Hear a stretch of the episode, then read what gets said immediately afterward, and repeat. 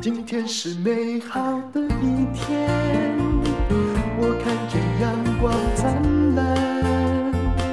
今天是快乐的一天，早上起床充满希望。欢迎收听人生实用商学院。我们今天要访问的是非常厉害的青年投资家雷浩斯。雷浩斯，你好。Hello，丹如姐好，大家好。嗯，他是从这个师范教育学校毕业的。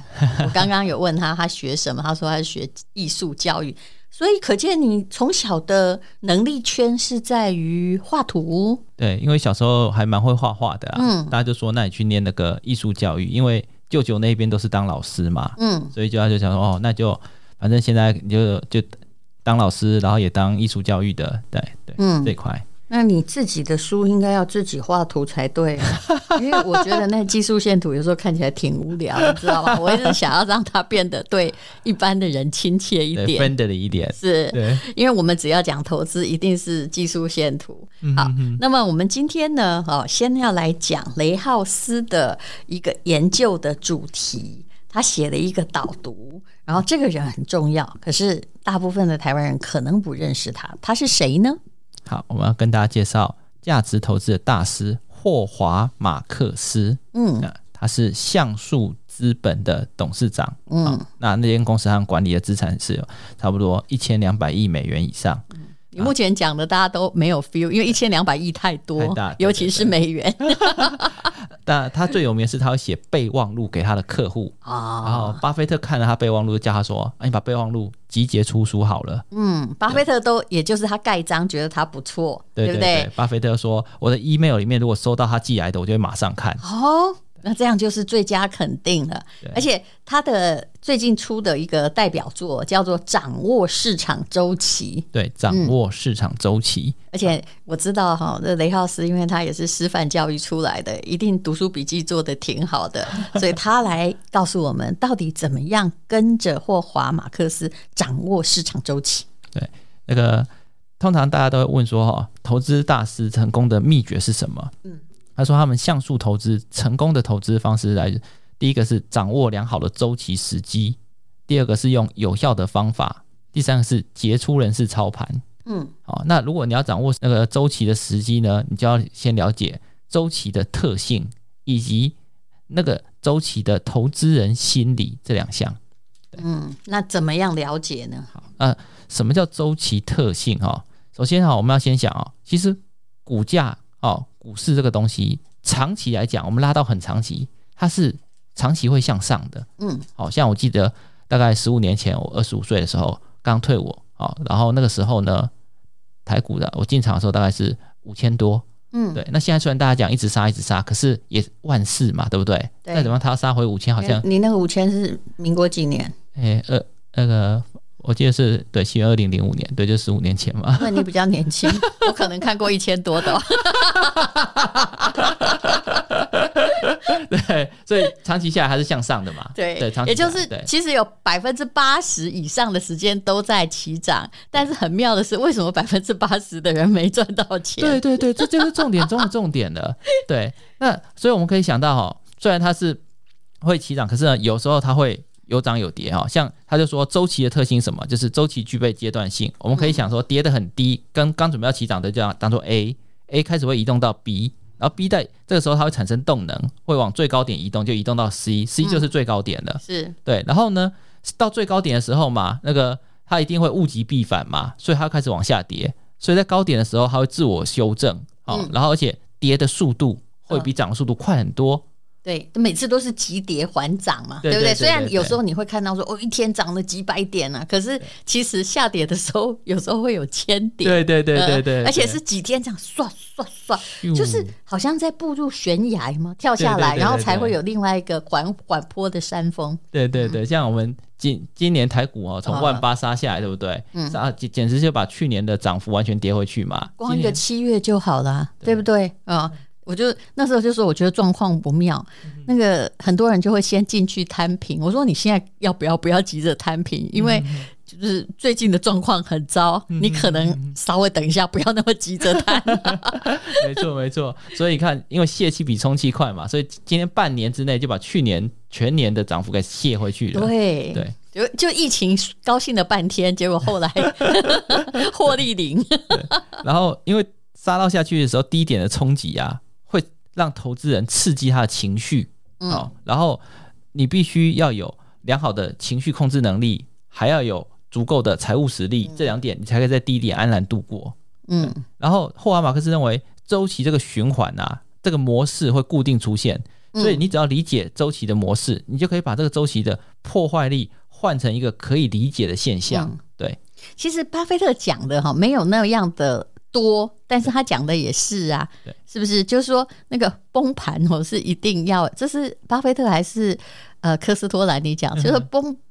就崩盘一定是以那个过度乐观的上涨为前提嘛，对对，对，对不对？然后呢，啊，如果大家又一起崩盘了，那又是一个上涨的开始，是不是？就悬崖，对对对，一波一波的悬崖，一波一波这样子，嗯，对。所以我们在看这个的时候呢，你就要了解周期定位。最简单的方式呢，是用投资人的心理状态来确认我们在周期的哪个位置。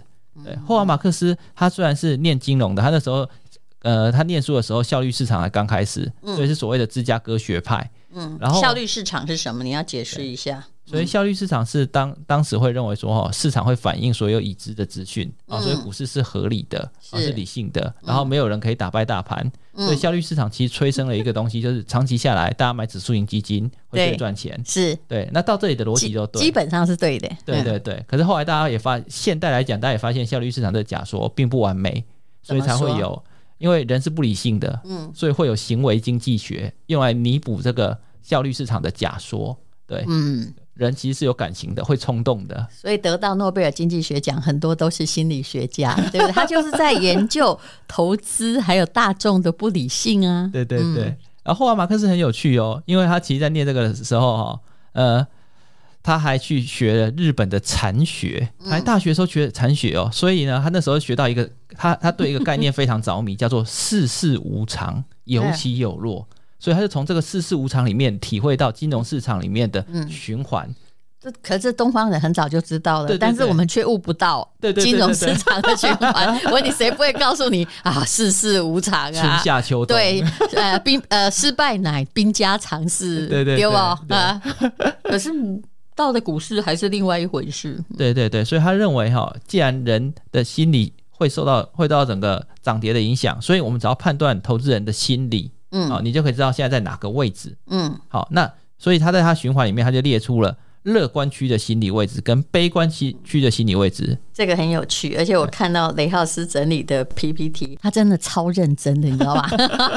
他自己把整个图画了出来。对对对对对。好了，什么叫做？我们先来讲乐观区的心理位置。但因为现在大家看不到图像，你可能要用语言来解释。反正你是学艺术的嘛。哦，好，首先哈，我们讲哈，多头可能有三个阶段。一开始就是所谓的半信半疑嘛。嗯，对。那乐观的时候，大家半信半疑是少部分的人发现。投状况好转就开始买股票，然后这个时候就会慢慢的准备上涨。嗯，上涨到接近高点的时候呢，很多大部分的投资人就变得很乐观，愿意承受亏钱的风险，赌下去买。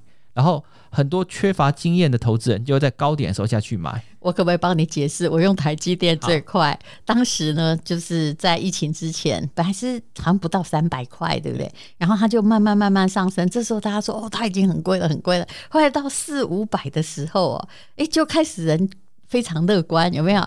到六百的时候，大家更乐观。对，对对，这时候就是你所说的那个叫什么点？叫那个呃极端极端乐观区，就由低点升到。然后每一个，其实我觉得这很好观察，只要那些电视的分析师，每个人叫台积电在六百的时候，他会到七百、八百，还叫到一千的。我跟你讲，大概就那个区。对对对，对不对？对。但是那个时候还不会跌，会在高点自己在那修正一下。对，所以那时候他有说哈，极端泡沫的时候，其实理性的投资人哦。不必做太细致的分析，你只要看旁边的人有没有发发疯就知道了。对，所以你要看旁边的人是不是发疯，就大家都说，所以除了这个这个台积电之外，你可以看像晶片股的本益比也到一百倍嘛，像之前的那些、嗯嗯、哦，真的到这么高过？对，然后我那时候搜寻了一下，我就用软体搜寻一下说，市场上本益比超过五十的有几家，竟然有二十几家。好扯啊！而且其实我知道，我那个时候因为朋友有推销，我有买某个的半导体哈，然后呃，半一一般的股票一刚开始都是十五块嘛，现在剩下十点五，那个就是通常这种呃 ETF，某些 ETF 出现就是在那个行业的。最热的最热的时候，因为这时候募基金最容易。对对，所以那个 ETF 出现的时候，你反而有个特殊的 ETF 出现，你真的要有点小心。对对对，就像二零零零八年的前面，二零零七的时候是什么基金都变得很好卖。对，那现在是变什么 ETF 都变得很好卖，但实际上它还是就是把投资人的钱收集起来而已，然后包一个主题给他。嗯，对。然后在这个时候，只有部分的投资人会慢慢的发现状况不佳。嗯，对。那为什么乐观的时候大家才会进去呢？那是因为投资人对于上涨的股市反应的速度比较不足，是对于下跌的股市反应会过度。其实这句话是很重要的一个点。对不对？嗯，对，所以对上涨反应不足，所以你买的点都会偏高，成本就会提高，这、嗯、后知后觉了。然后对下跌反应过度，因为大家都怕亏钱，嗯，所以你就停损了。变成说在上涨股市中，啊，像刚才那个淡如姐讲的啊，为什么那么多人还是没赚到钱？嗯，对，就是因为心理的关系。就是上涨的时候哈，你在半信半疑，你没跟到；对，下跌的时候呢，你过度的恐慌，怕损失。其实组织行为学里面有一个叫。人有趋吉避凶心理，听起来很简单，但是其实是一个很重要的理论。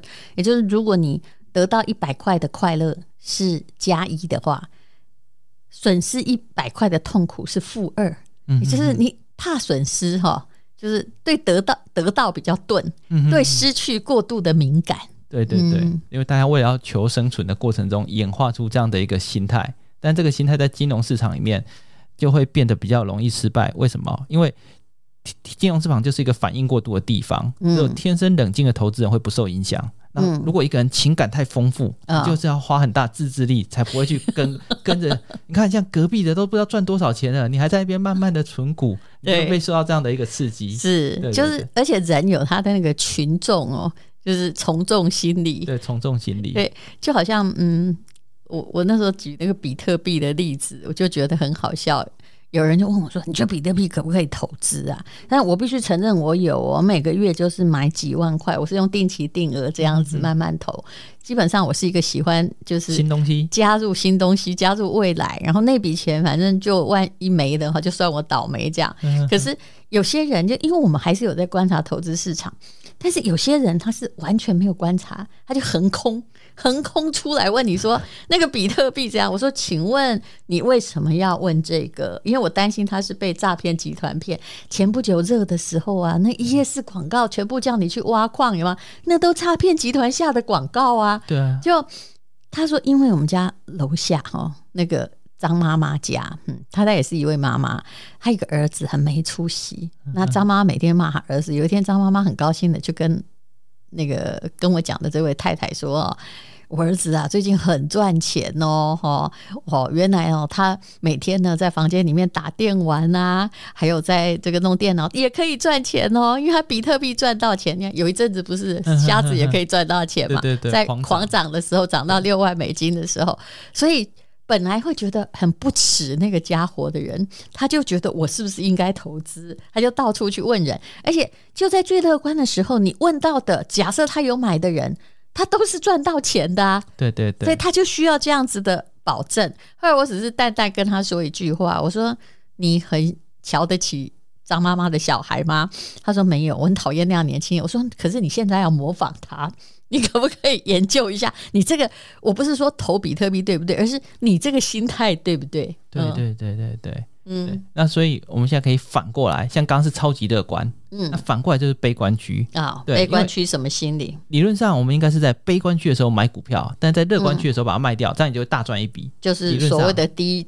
低买高卖嘛？对对对对对。那为什么很多人办不到？是因为在悲观区的时候，嗯，会出现一面倒的悲观心态。对，大家只会问说状况会恶化到什么地步？我死了，我坏了。然后所有的讯息都做负面解读，就像前一阵子一直跌一直跌，大家就会想哇，跌了跌跌，然后又跌好几百点。嗯，然后什么呃美国 CPI 哦，上个月哦呃原本是八点八，昨天公告变九点一。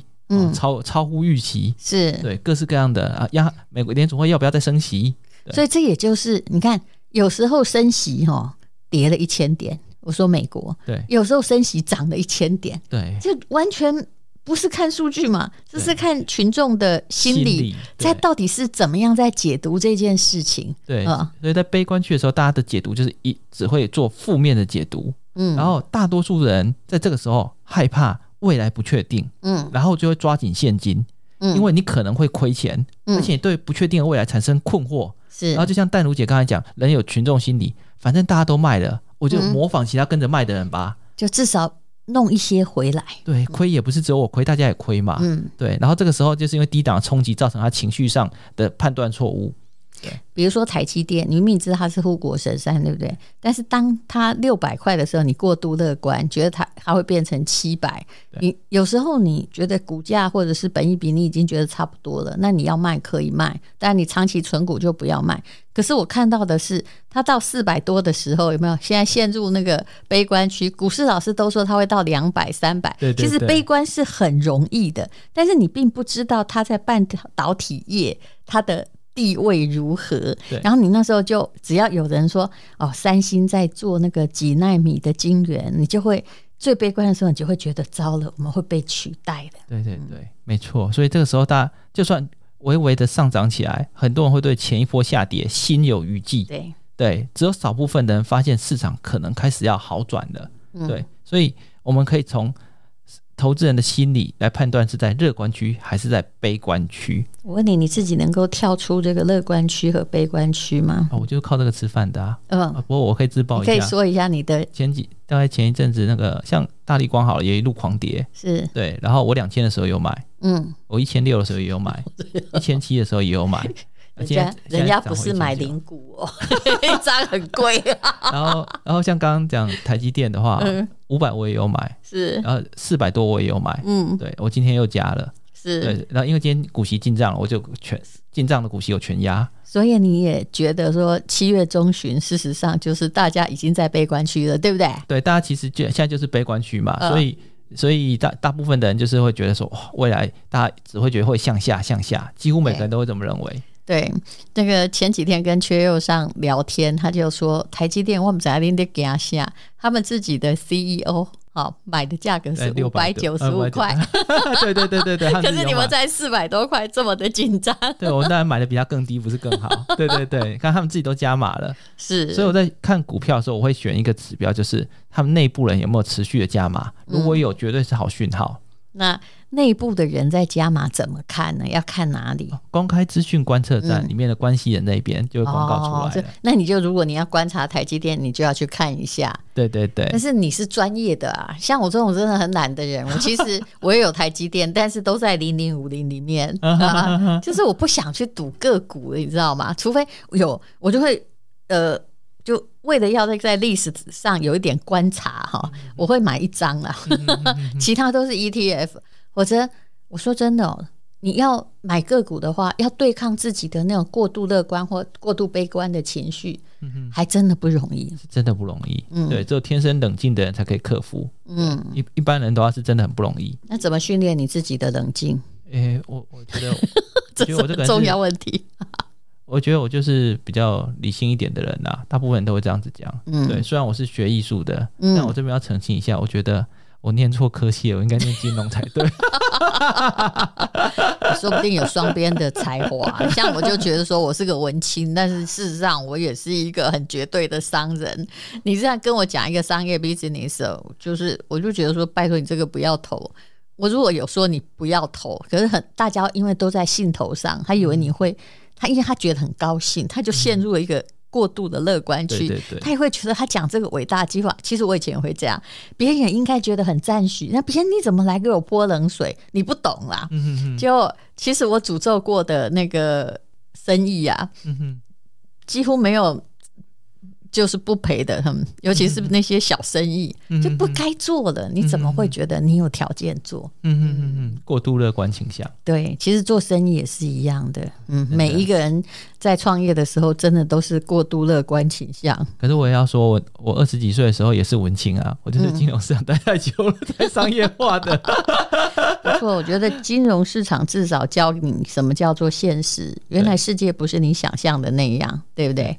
好，那你还要告诉我们什么呢？好，我们刚刚讲了。投资人在乐观跟悲观区的位置，那现在呢，你就可以确认你的位置在哪边。嗯，如果你在乐观区，你要确认是乐观区的起涨点还是结束点。嗯，哦，那如果是乐观区的起涨起涨点呢，你就可以先增加一些积极的部位。所谓的积极，就是你的现金减少一点，投资放多一点。嗯、是，无论如何，你都要先放一些适当部位。嗯，对，因为有了部位之后，它你才会跟它有关系嘛。嗯，对，那个心理学上的异禀效应。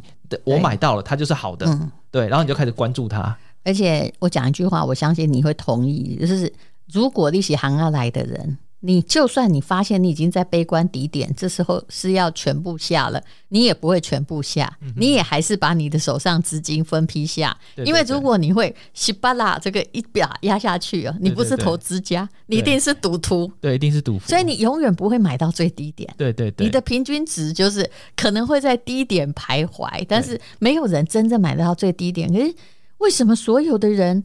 都相信，就说：“哎呀，我一定要买低点呢。哦”我我觉得这点很奇怪，大家对投资的的要求好像很高，好像说你一定要买在最低点，卖在最高点。真奇怪，嗯、平常做事也不会自我要求那么高，一到股票市场的时候，每个人对自己跟对他人自我要求超高。你讲的真好，对不对？对不对？比如说像台积电，它假设它曾经到六百六好了，然后你在六百四卖掉，你就觉得好可惜。说你看。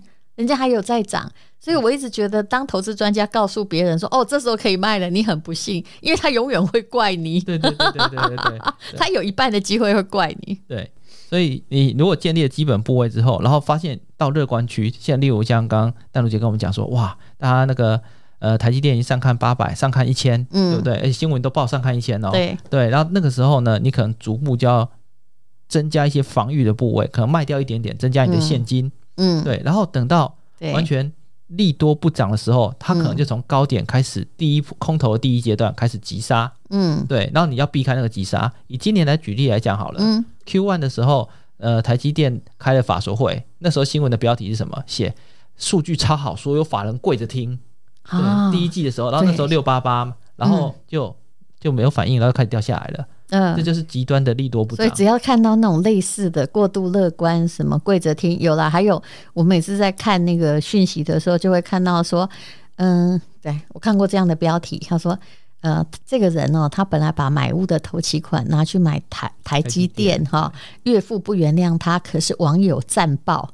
当这个被战爆的时候，就表示你买了股票，全部人都说对，那就是从新闻的标题你都可以知道高点在哪里。对对对。嗯、然后当开始第一波急杀的时候呢，大部分的人是还会维持在乐观状况，因为过去两年的多头会让他认为急杀就是接下去的点，就他他们会开始有的就会没进场的就会去贪嘛。对对对，然后进场就就六六百块以下是天上掉下来的礼物之类的。好好，然后接着接着就开始杀下去。因为这个时这个时候泄，因为我刚刚说过的特性是泄气比充气快，嗯，你可能缓涨涨了一年就半年杀下去，好，然后在这个时候呢，那个时候一般的投资人应该说好的投资人要避开这一段急杀，急杀到下个阶段的时候就开始出现毕业文了，嗯，就网络上就讲我赔了多少，我赔了多少，对，对，一旦出现毕业，这个时候就悲观的情绪开始了，对对，这个时候你就要分批进场，嗯，先接刀子，嗯，对。然后分多批，用台积电为例，我前不久就已经看到了，对不对？说我把买房前买的台积电，然后我现在后悔了，有没有？明明同样一件事情，对对，同样一件事，而且成本更低耶。我们理性一点讲，五百块比六百块成本更低。可因为他六百买的啊，对，他相对价的是他的房子嘛，所以其实从民众言论，你也可以看到现在是乐观点还是悲观点。然后接接着哈，你买进之后，因为你可能会套牢，所以你会觉得自己买太快了。对，那如果那个时候不敢买的时候，后来反弹了一点点，如果你这你如果你在这一个反弹波再买，你又觉得自己买的太慢了，因为没买在最低点。嗯，所以如果你觉得买太快或觉得买太慢，其实你是做对了，因为没人可以买在最低点，所以你就会产生买太快或买太慢的那种错觉，嗯有这种感觉就对的。嗯，对，然后还要要记得不要借钱，不要认为一定会 V 型反转。对，因为市场可能在你破产的时候还维持不理性的状况。是，就是杠杆这件事情哦，是挺可怕的。还有你付得起付不起就挺可怕，所以你永远不要问人家哦，我现在应不应该买啊，你问郭台铭呢、啊，他随时可以买，好吗？对对对啊，对，就是因为口袋钱多啊，随时可以买。你有没有觉得常常被问这种问题？我也常常被问你，你说，哎，你觉得我可不可以买房子？我心里想说，啊，我又不知道你的财务状况，也不知道你现在是怎样，我怎么会知不知道你能不能买房子呢？对啊，反正低点的时候的特点就是别人都不敢问我敢不敢买，嗯，高点的时候是一大堆人，一开始会很多人问我敢买，后来是别人报名牌给我，嗯。对，当别人刚讲我报给你的时候，计程车都报名牌给你，对不对？对对对对。但像现在好，现在是我去喝咖啡的时候，旁边的咖啡店老板说，好像还会再跌一阵子，还不敢买哦。那就是好机会。好，其实我们今天只是教你用大众的情绪去看那个乐观点跟悲观点呢、啊。哎，我你讲的真的很多人很有感，像台积电到那个六百八有法说会的时候，我在健身。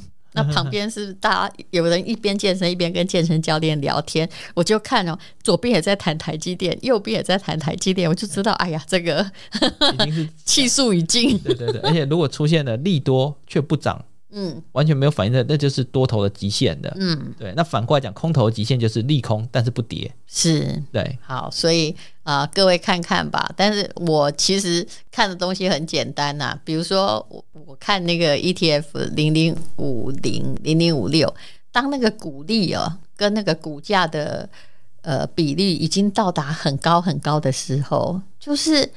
就是闭着眼睛管它现在什么价格，因为我们本来就是要来赚复利的，就这样而已啊。殖利率很高的时候就买它，嗯、而且呢，你买了之后就算贴息，贴息你加码成本更低啊。是啊，你干嘛？啊、你你本来就在做长期投资，对啊，何必在意？你知道我的理想是什么？为什么我不研究个股？因为我觉得哈，其他就算了。但是股票的钱不赚真的很可惜，所以比如说零零五六好了，现在到了七呃今年七月中的时候，大概有到六点八哦，也就是如果你用房子来算，因为的本行是房子，一千万的房子，有人付你一年六十八万的房租，请问在哪找？如果你在台北现在就有个一千万的破房子，大概一年哦，我才租不到二十万呢，对不对？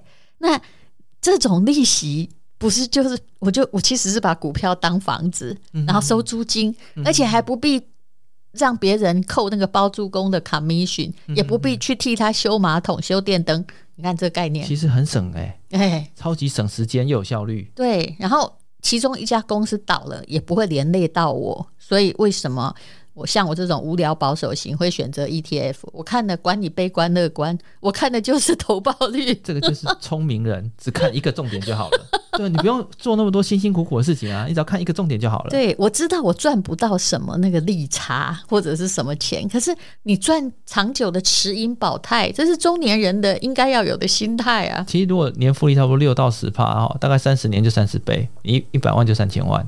还蛮可怕的，对对对，所以像我妹的小孩啊，嗯，好我就他现在五岁嘛，嗯，我就帮他买股票存股啊，哎呦，然后等他上大学就不用烦恼了，嗯，对对，有舅舅在，这种舅舅真好，我家出生的第一个月我就开始帮他买基金，对不对？其实也已经存够了大学的学费，所以让钱不知不觉的存，我觉得就是有一种收租金的心态，也许对对复利效应对一些。真的不是很想要全心投入股市的人是好的。好，非常谢谢雷浩斯，谢谢，谢谢淡如姐。今天是勇敢的一天，没有什么能够让我为难。今天是轻松的一天，因为今天又可以，今天又可以。